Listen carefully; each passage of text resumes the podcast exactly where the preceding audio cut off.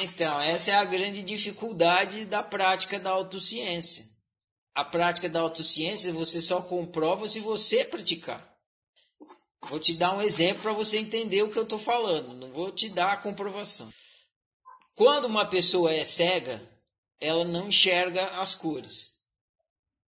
Se ela é cega de nascença, ela jamais viu as cores. Se a pessoa não é, você fala, ela não está enxergando as cores, mas você fala e ela entende, porque ela já teve a experiência. Se ela é cega de nascença, você pode fazer o que for, ela não.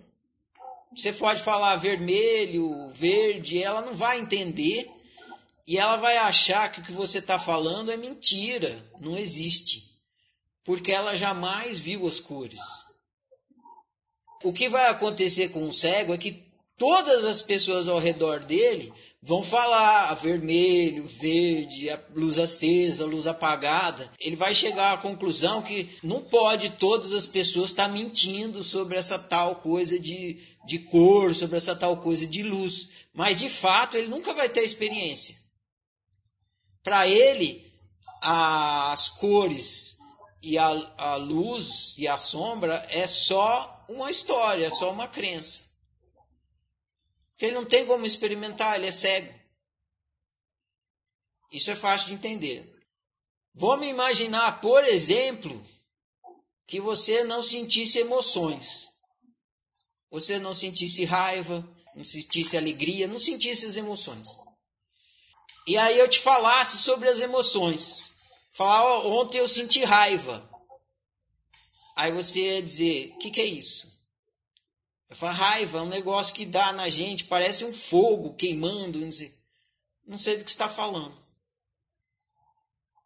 Igualzinho o cego. Se você não tem a experiência de sentir emoções, não adianta.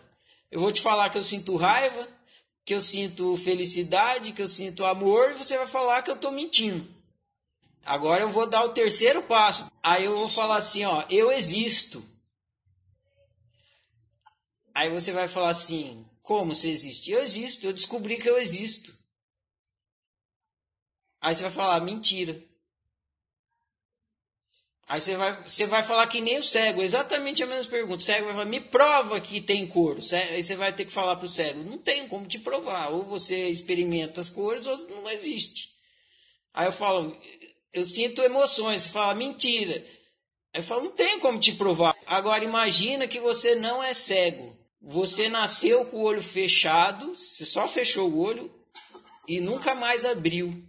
E eu falo para você, abre o olho que você vai ver as cores.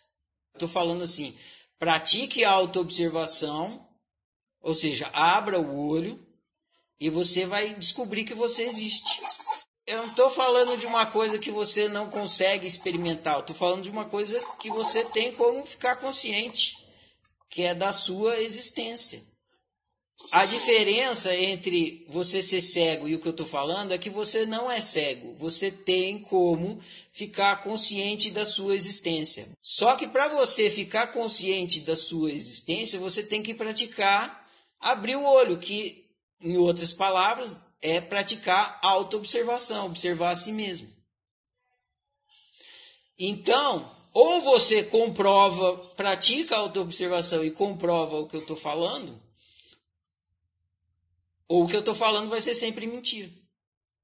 Então, eu acho que a tua proposta é meio que como o rapaz que saiu da caverna do mito de Platão. É algo que a gente pode experimentar e tentar comprovar. Religião, no caso, tipo, a gente ou acredita ou não acredita.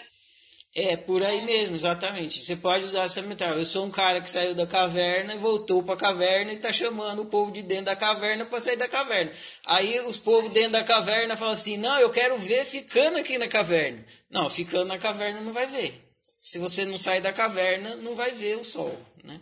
Usando a metáfora do Platão. É isso. É complicado porque a gente já acredita que existe, né? Não, é difícil entender a proposta do, do existido. Isso, porque a, a sua ideia de existência é de realidade. Você acredita que você existe porque você acha que realidade é existência. E na hora que eu falo que realidade não é existência, você fica assim, como assim? Por isso que a gente começa pelo estudo do Apocalipse. A grande dificuldade é que você já está aí, Tá na sua cara, só que você não está vendo. Porque você ignora.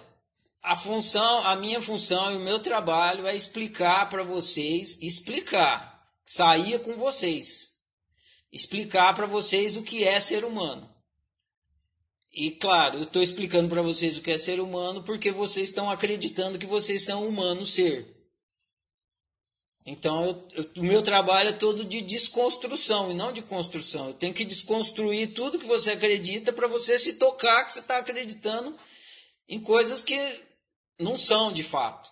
Aí, e você conseguir visualizar o óbvio. Então é horrível quando você, quando alguém te fala de uma coisa que está na sua cara, que é óbvio, que é inegável, só que você ignora, você fica doido. Eu também fiquei doido. Dá uma, um puta mal-estar, dá um nó, dá um mal-estar. Você quer esganar a pessoa que está falando, porque é como se você fosse um cego e a pessoa estivesse falando de cor.